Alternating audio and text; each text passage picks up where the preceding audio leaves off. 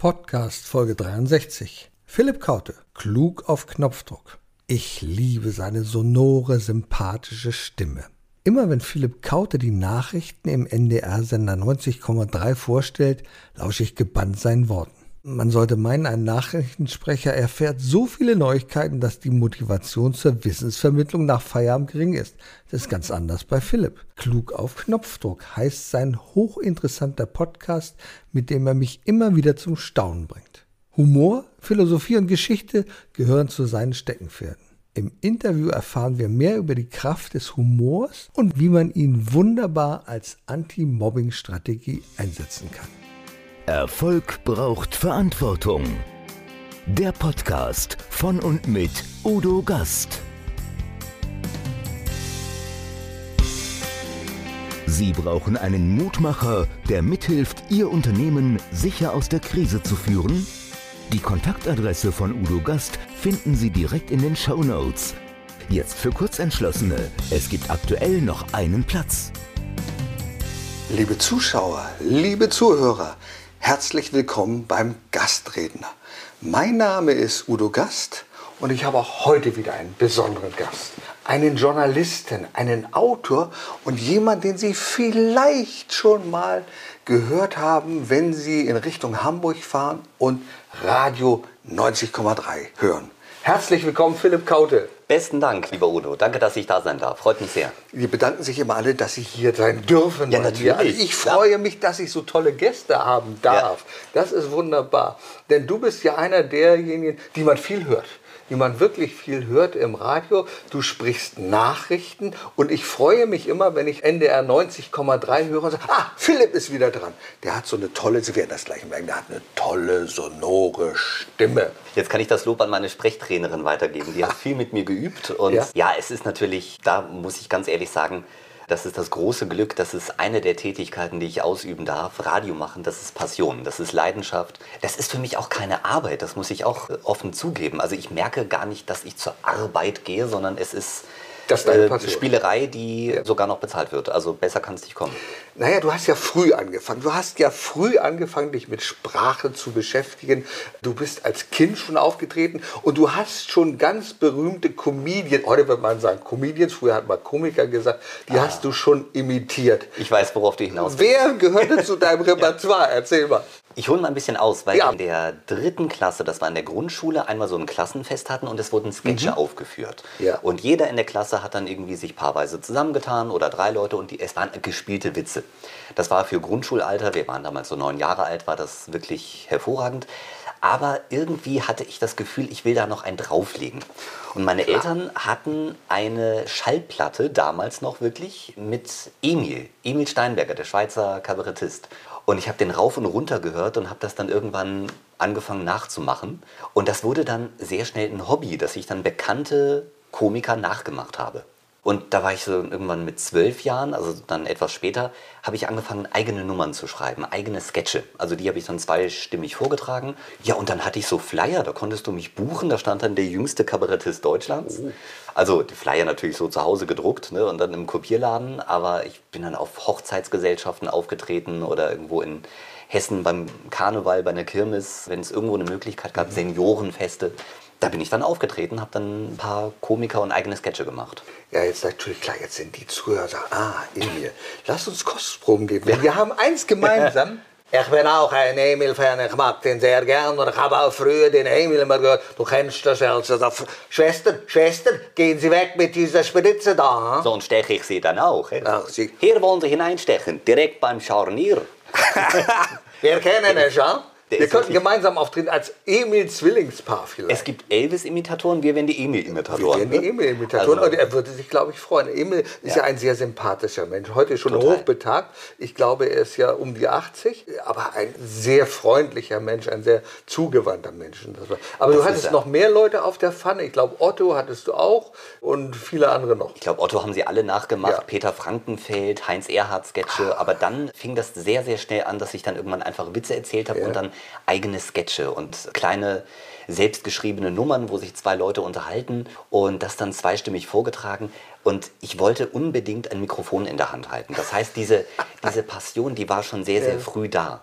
Ein Schlüsselerlebnis hatte ich, das war im April 1995. Mhm. Ich hörte damals einen Radiosender in Hessen, Hitradio FFH, und die haben einen Aufruf gestartet, wer Talent hat und irgendwas Besonderes kann, soll sich melden. Und ich habe angerufen und habe gesagt, ich mache Komiker nach und habe mhm. das dann am Telefon gemacht.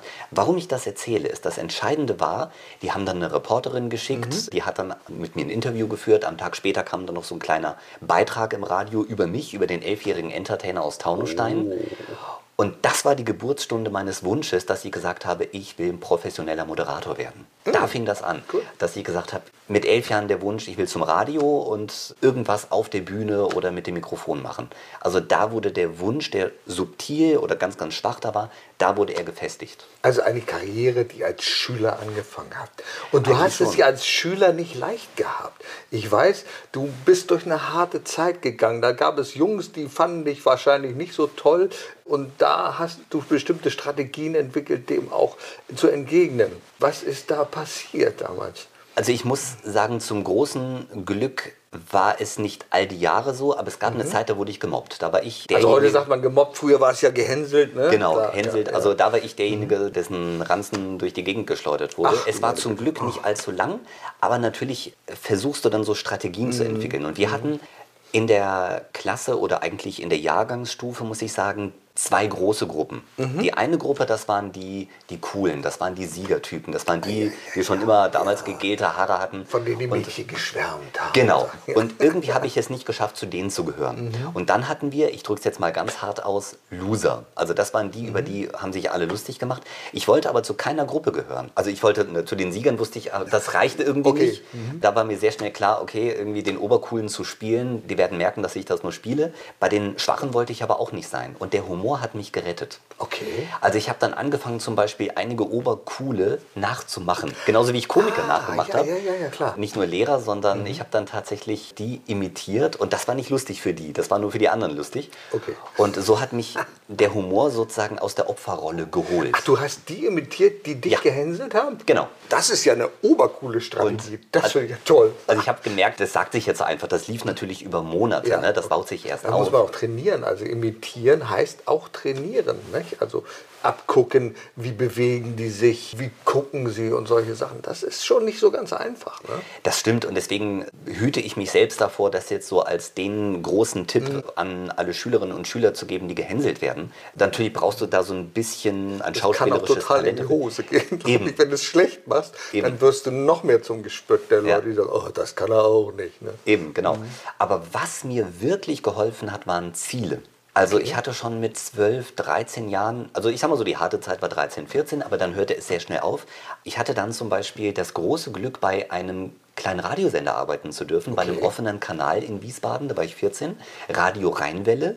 Also mittlerweile hat ja jede größere Stadt so einen kleinen Radiosender, bei dem man eben ehrenamtlich arbeitet. Und wie gesagt, habe ich mit 14 da angefangen und das war wiederum, jetzt benutze ich wieder das Wort Passion.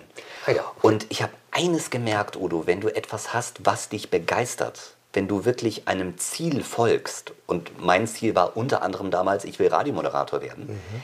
dann lassen dich die anderen irgendwann in Ruhe, weil die merken, du bist so begeistert von dem Ziel, ah, ja. mhm. die kommen nicht mehr an dich ran. Das heißt, ich habe gemerkt, diese Mobbing-Täter, wenn ich sie jetzt mal so nennen darf, die haben sich dann irgendwann verkrümelt, die haben von mir abgelassen, weil die gemerkt haben, die kommen bei mir eh nicht durch. Mhm. Und was mich auch gerettet hat, war, ich war damals Leistungsturner, Röhnrad-Turnen.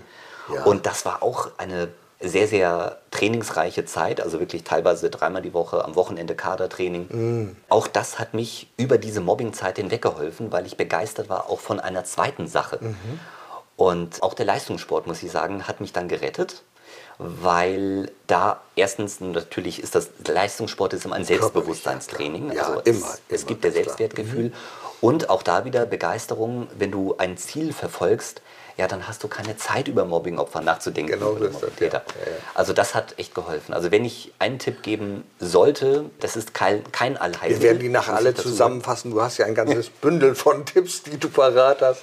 Okay, Oder sagen wir mal Ideen. Es ist kein Allheilmittel, aber mhm. ich finde, Ziele zu haben, hilft, dass die Mobbingtäter dann nicht mehr wissen, sag mal, was soll ich an dem überhaupt noch kritisieren, warum soll ich den noch irgendwie angreifen?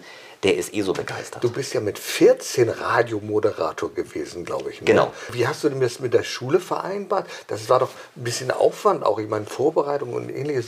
Du gehst ja nicht einfach hin zum Radiosender, sagst so, jetzt bin ich da, jetzt geht's mal los. Da musstest ja. du dich doch auch vorbereiten, oder? Ja klar. Also ich hatte das große Glück, dass ich mit einem Bekannten eine Frühsendung am Freitagmorgen machen durfte und ich hatte über viele Jahre am Freitag zur dritten Stunde Schule. Okay. Das heißt, das hat gut gepasst. Also trotzdem morgens um 4 Uhr aufstehen. Oh, und das ist für einen 14-Jährigen eine große Herausforderung, muss ich mal sagen. Da merkt man, wie groß die Leidenschaft für das ist, was man tut. Ne? Mhm, also, Ganz genau. Mhm. Wobei ich dann schon sagen muss, der Freitag war dann lang und dann irgendwie in der siebten Stunde, wenn es dann Mathe war oder irgendwann, dann. Das muss man nicht alles hören. Ich weiß, da ja. bin ich auch in der sechsten Stunde manchmal so gingen die Augen. genau, dann fielen die Augen zu. Ja. Na, aber das war das mhm. große Glück, das hat sich gut gefügt, dass ich viele Jahre eben mit dem einen Bekannten dort diese frühe Sendung machen konnte. Wir hatten alle Freiheiten. Wir haben damals gesagt, der Sender war so klein, wir hatten mehr Mitarbeiter als Hörer. Gott. Das macht aber nichts, weil du einfach lernst, diese Live-Erfahrung zu trainieren.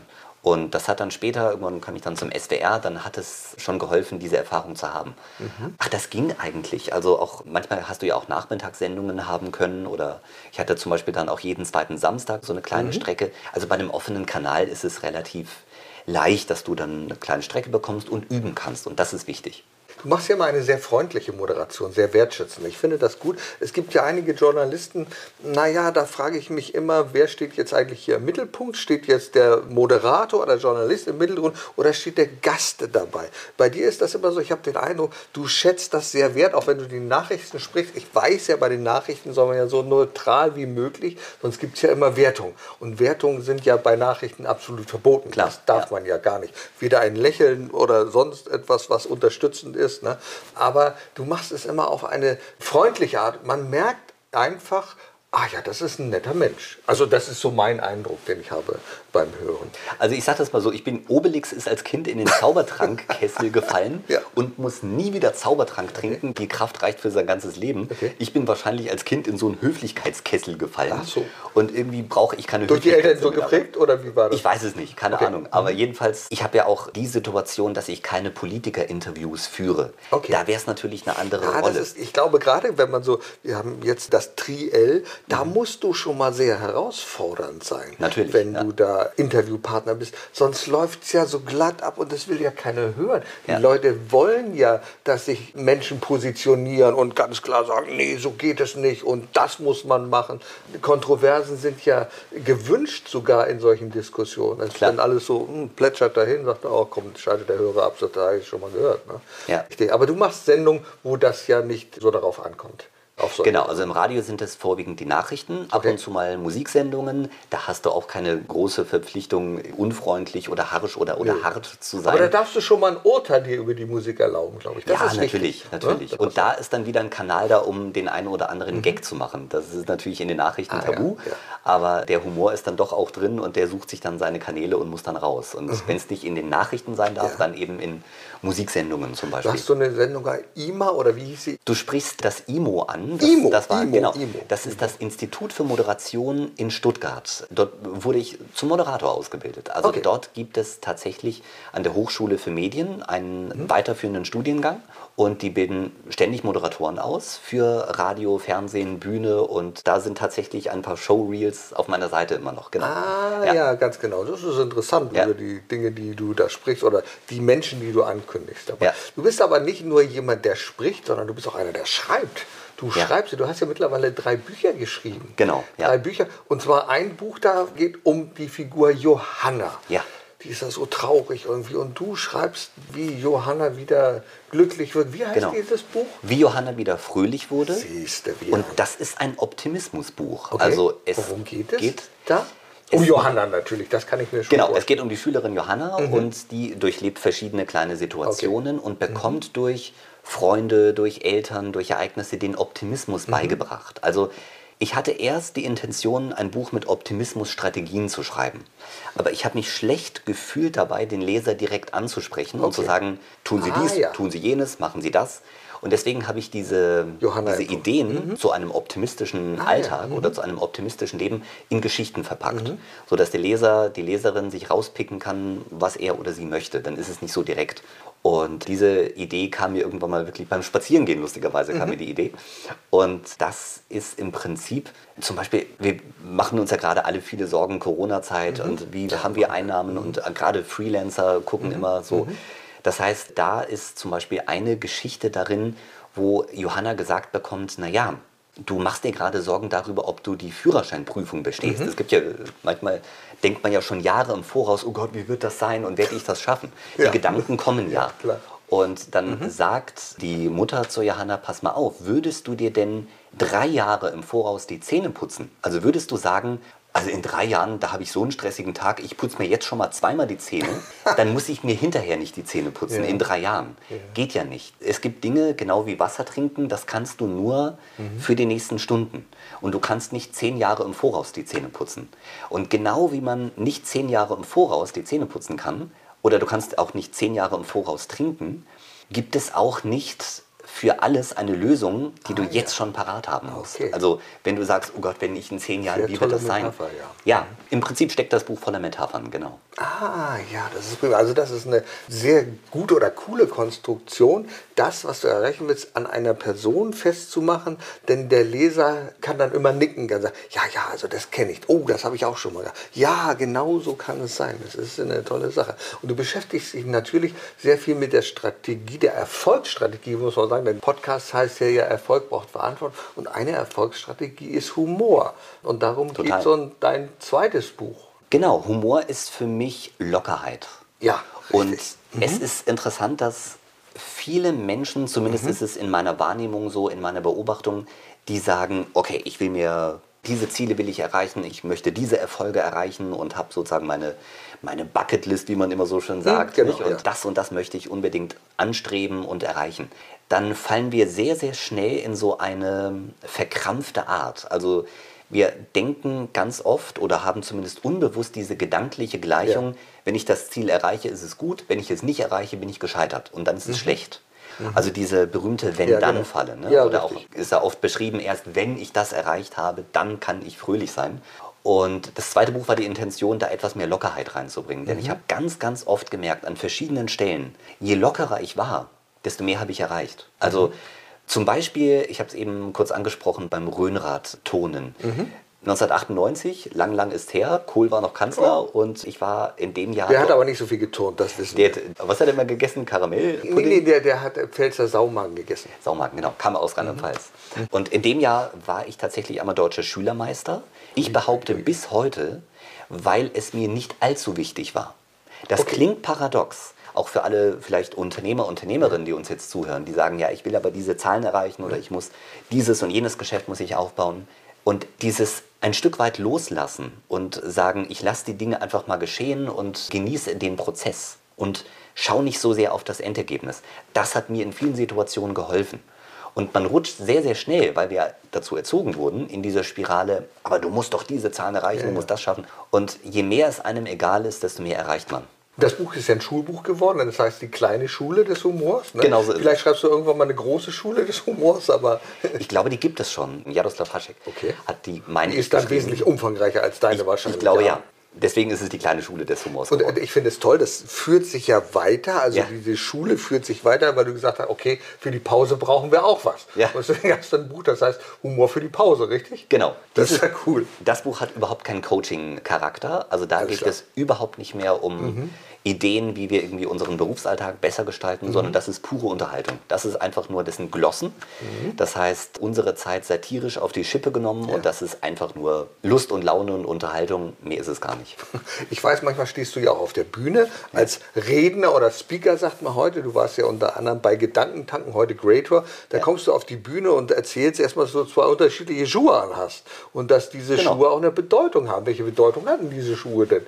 Das ist auch wieder eine Metapher Metapher, die mhm. ich ganz gerne durch den Tag mitnehme. Mhm. Ich habe in dem Vortrag gesagt, wenn ich mir den rechten Schuh anziehe, ziehe ich mir Optimismus an. Okay. Wenn ich mir den linken Schuh anziehe, ziehe ich mir Humor an. Mhm. Und diese Schuhe tragen mich dann durch den Tag. Und jeder ah, kann ja. für sich entscheiden, welche ja. Schuhe er denn anziehen will. Ist es Mut oder ist es Kraft oder was auch okay. immer. Das kann man ja, das ist so eine kleine Übung, die man machen kann, mhm. weil Schuhe zieht man sich eh an, wenn man rausgeht. Ja, das heißt, die Übung kostet nicht viel mehr Zeit. Und du kannst auch den Schuh Dankbarkeit anziehen. Ne? Und dann mhm. gehst du mit Dankbarkeit durch den Tag. Das ist eine ganz nette Idee zu sagen, also ja. worauf stehe ich und worauf gehe ich. Und da kann ich also mir zwei Dinge aussuchen und sagen, heute gehe ich wirklich auf Optimismus, heute gehe ich der anderen Seite auf Humor. Finde ich eine sehr schöne Metapher, die sich sehr gut umsetzen lässt im Kopf. Viele kommen ja auch auf die Bühne und haben zwei unterschiedliche Paar Socken an. Gut, das wird dann natürlich gleich zum Thema eines Humorbeitrags oder Witz oder Gags ausgeführt. Aber das mit den Schuhen finde ich eine gute Idee. Hattest du viele Reaktionen darauf, dass die Leute, oh, du warst jetzt auch auf der Bühne und auf YouTube und so. Gab es da viele, die da. Interessanterweise haben mir einige Lehrer geschrieben. Einige die Lehrer? Sich, die sich bedankt haben, weil gerade in diesem Vortrag habe ich das okay. Thema Mobbing an Schulen ja aufgegriffen. Und einige Lehrer haben sich bedankt und haben geschrieben, mach weiter und mach weiter Schülern Mut. Und das hat mich bestärkt. Darin. Also es gab keiner, der gesagt hat, aus dir ist ja doch was Ordentliches geworden. Nee, das hat keiner gesagt. Also offenbar hätte es nicht der Wahrheit entsprochen. Mhm. Nein, also es haben sich wirklich einige Lehrer, Lehrerinnen bedankt, die mhm. gesagt haben, ja, das finden wir gut und äh, vielleicht zeigen wir das Video mal bei uns in der Klasse. Na, ich finde ja das Schöne, du arbeitest ja als Pädagoge, als Lehrer und heute mehr denn je unter Frust. Das ist ja einfach so. Du gibst und machst und tust und stellst dann fest, oh Gott, derjenige, diejenige will das gar nicht umsetzen. Da stehen auch vielleicht die Eltern. Und ich weiß aus Gesprächen mit Schulleitern, die wir haben, manchmal in unserem Unternehmen, die sind ja so frustriert, weil sie sagen, ach, egal was sie macht, wenn sie den Jungen mal ein bisschen härter anfassen, dann kriegen sie gleich ein Schreiben vom Anwalt. Dann heißt es, also Sie erziehen unseren Jungen nicht, Sie haben gefälligst die und die Aufgabe. Und dann denkst du, wofür mache ich das eigentlich alles? Und ich finde es schön, wenn man auf diese Art und Weise mal ein Feedback bekommt und sagt, Mensch, guck mal, den habe ich mal unterrichtet. Und der bringt heute die Menschen auch weiter. Der bringt sie voran zum Erfolg, zu einer Lebenshaltung. Er hat die Verantwortung übernommen. Und du hast auch noch Verantwortung übernommen für einen Podcast. Das genau. weiß ich. Der passt ja auch wunderbar da hinein, aber ergänzt das Thema, weil du dich sehr viel für Fakten auch interessierst und für Dinge, wo andere sagen, ich weiß gar nicht, wo das herkommt. Mhm. Dieser Podcast heißt Klug auf Knopfdruck. Genau, klug auf Knopfdruck wird man, wenn man ihn hört. Also das ist natürlich auch ein etwas provokanter Titel, ja. das ist ganz klar, aber man muss ja irgendwie auffallen. Es geht um Philosophie fürs Business. Also ah ja, was okay. können wir von den großen Philosophen, angefangen bei Epikur oder wenn wir die Stoiker nehmen, mhm. Epiktet, Seneca, Marc mhm. Aurel, das ist ja so das Dreigestirn der genau. stoischen Philosophie, mhm. was können wir von denen rausziehen für unseren Berufsalltag? Ja. Und ich habe, als ich mich mit diesen Texten befasst habe, immer wieder gemerkt, wow, da können wir ja eine Menge rausziehen. Mhm. Und ich übersetze das eben in unser heutiges Berufsleben und merke jedes Mal, es hört eigentlich gar nicht auf. Also da kann man weitermachen noch und nöcher. Mhm. Was ich immer wieder faszinierend finde, und das ist so der Kerngedanke der stoischen Philosophie, der zieht sich übrigens durch sämtliche Coachings okay. heute. Der ist relativ mhm. simpel, nämlich du fragst dich, was kannst du kontrollieren? Was ist in deinem, heute sagt man Circle of Influence, mhm. und was kannst du nicht kontrollieren? Ja. Was machen die anderen? Mhm. Und das ist ein alter Gedanke, aber wir vergessen ihn erstens sehr, sehr schnell. Und zweitens, wenn man sich den immer wieder klar macht und ein bisschen recherchiert, stellt man fest, hoppla, Seneca und Epiktet haben sowas ähnliches auch schon gesagt, mhm. was es sich ja nicht schlechter macht. Und das hat mich dann dazu geführt, weil wir ja auch über Ziele geredet haben, Erfolg und Ziele setzen, das hat mich dann dazu geführt, zu trennen zwischen, und ich nenne es Basisziele und Premiumziele. Mhm. Jetzt kann man sagen, was meint er damit?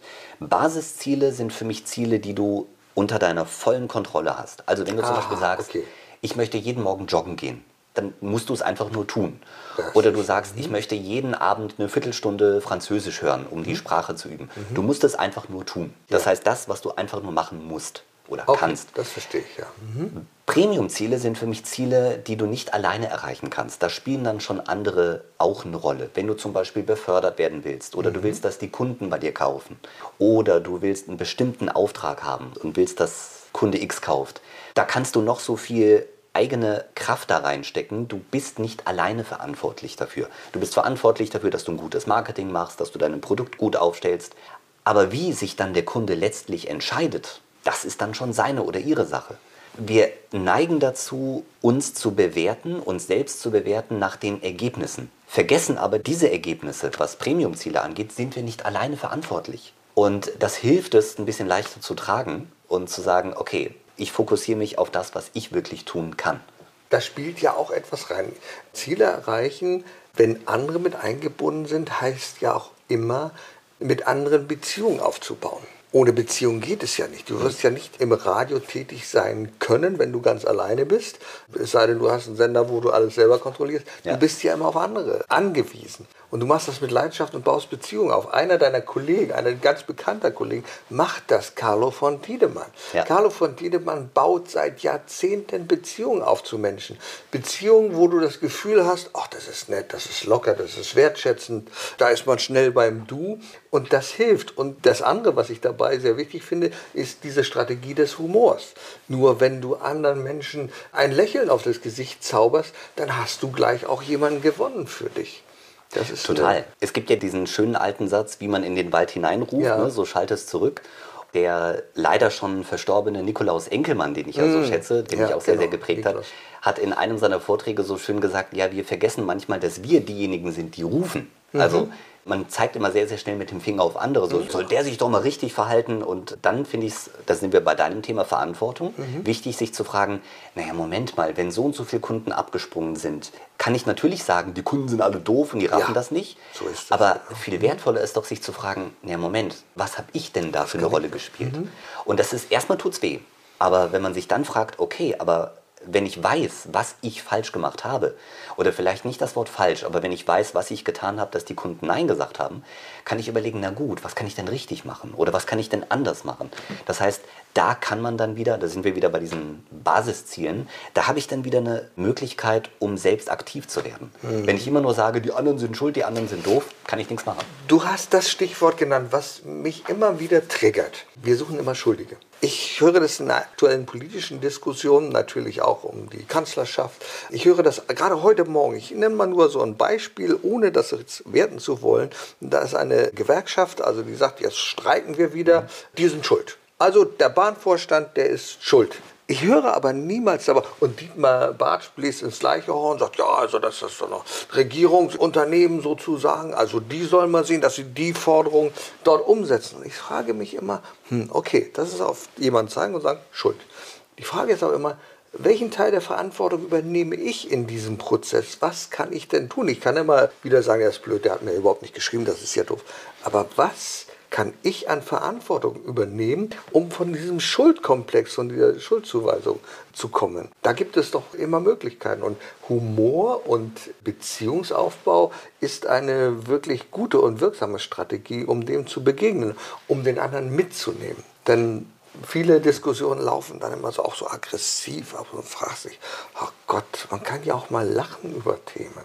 Ne? Also Humor heißt auf jeden Fall lachen, aber es heißt für mich vor allem, und das finde ich sogar noch wichtiger, Lockerheit, Leichtigkeit und sich selber nicht so wichtig nehmen. Und da sind wir, wo du gerade politische Diskussionen angesprochen hast, da würde Humor im Sinne von Lockerheit deutlich helfen. Was meine ja. ich damit? Ich erlebe es wirklich selten, teilweise muss ich sagen, ich erlebe es eigentlich nie, dass man eine politische Diskussion hat und da sind Vertreter sämtlicher Parteien und jeder spult seine Argumente ab, aber dass mal einer dabei ist, der sagt, Ach, wissen Sie, so habe ich das noch gar nicht gesehen. Ich werde mal drüber nachdenken. Das macht keiner. Das macht keiner. Ich weiß nicht warum. Wahrscheinlich sind es so eingespulte oder was du eben angesprochen hast mit der Gewerkschaft, die nun wieder streikt. Ich glaube, das sind so eingefahrene Muster. Und es würde wirklich helfen, wenn mal einer sagen würde, Moment mal, also vielleicht haben Sie ja doch recht. Wir können ja mal in Ruhe drüber nachdenken. Und vermutlich wird das nicht gemacht, weil die schon ahnen, dass die eigenen Anhänger dann über einen herfallen. Aber schade, dass es so ist.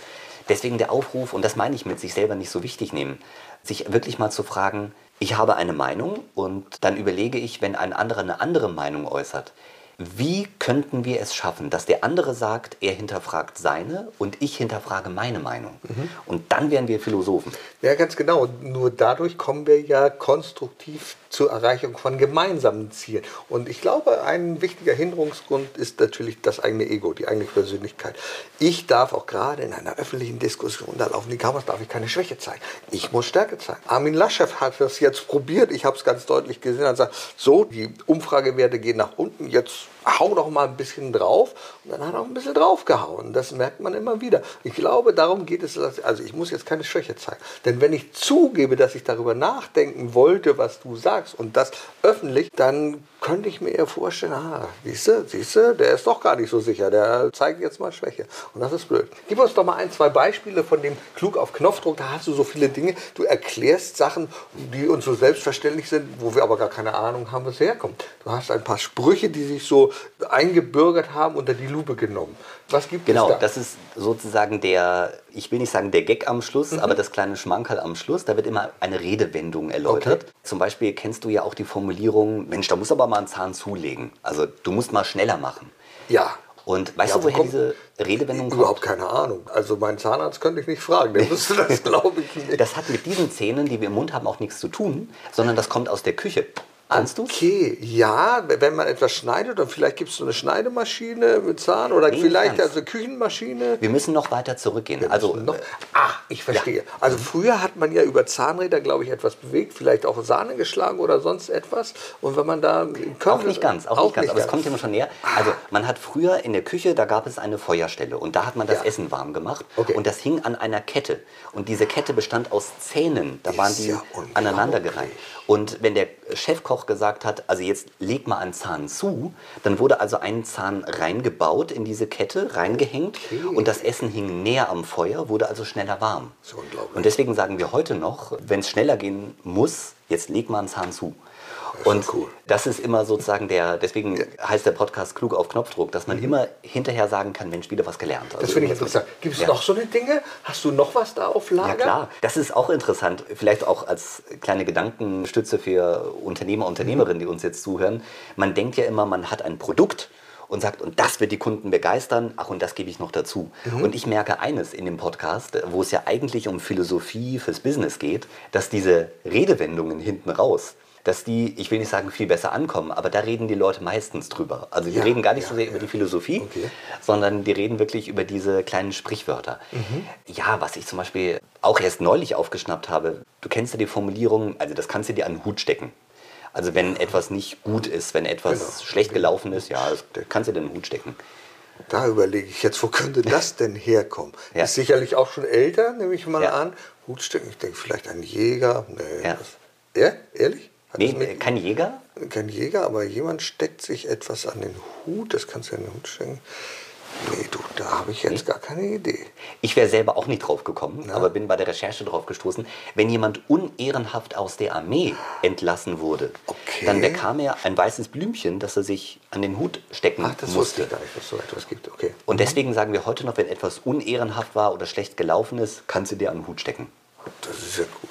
Okay, das also oftmals. Da, du, da könntest du ein kleines Quiz draus machen, ne? Das so, wäre die Idee. Dass ja. die Leute sagen, ja, Mensch, wo kommt das her? Denn ja. das weiß bestimmt keiner. Jetzt hätte ich gerne noch ein drittes. Noch ein drittes. Vielleicht, vielleicht kriege ich das dann ja. raus. Jetzt erwischst du mich. Man redet immer so viel darüber. Mhm. Ja, doch vielleicht, wenn man zum Beispiel sagt, jetzt ist es mir wieder entfallen, du siehst einen Denkenden. Ah, das ist gut. Jetzt, das ist doch auch schön, mal in Ruhe jemanden denken zu sehen. Ja, das wir, ist wir nehmen uns viel zu wenig Zeit zum Denken. Das stimmt. Und ne? vor allem, da gibt es ja von Kahnemann das Buch Schnelles Denken, Langsames Denken. Ja, also wir denken genau. oft in Kategorien. Ja. So unser, wir nehmen vieles auf zack, und haben sofort ja. eine Meinung, die sich da ergeben hat.